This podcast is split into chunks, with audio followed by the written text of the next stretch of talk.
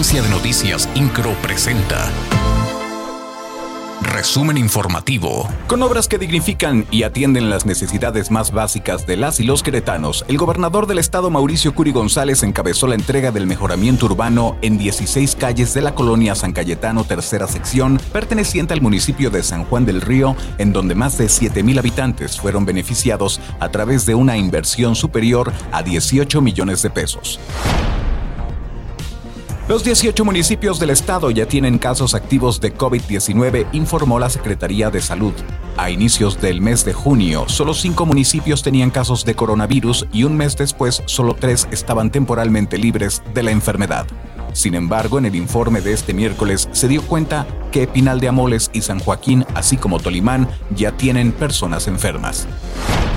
Ante este panorama, el responsable estatal del Reglamento Sanitario Internacional de la Secretaría de Salud, José Hernández Puga, reiteró que para el próximo ciclo escolar deberán de mantenerse las medidas sanitarias para prevenir contagios de COVID-19 en escuelas de Querétaro.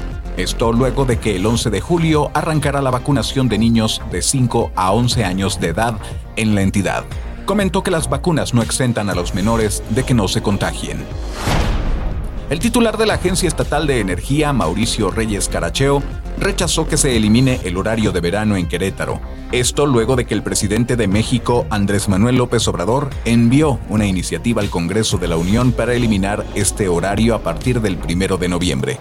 En este sentido, recalcó que esta medida no beneficiará a los ciudadanos directamente, ya que no lo verán reflejado en su recibo de luz. El coordinador estatal de la Unidad de Protección Civil, Javier Amaya Torres, reportó que los dos funcionarios de esta dependencia investigados por los hechos de violencia en el Estadio Corregidora el pasado 5 de marzo continúan con sus labores diarias. Esto luego de que no existe una orden judicial de que tengan que estar privados de la libertad. Puntualizó que se les deben de respetar los derechos laborales a estas personas hasta que se determine cuál será su situación jurídica. INCRO, Agencia de Noticias.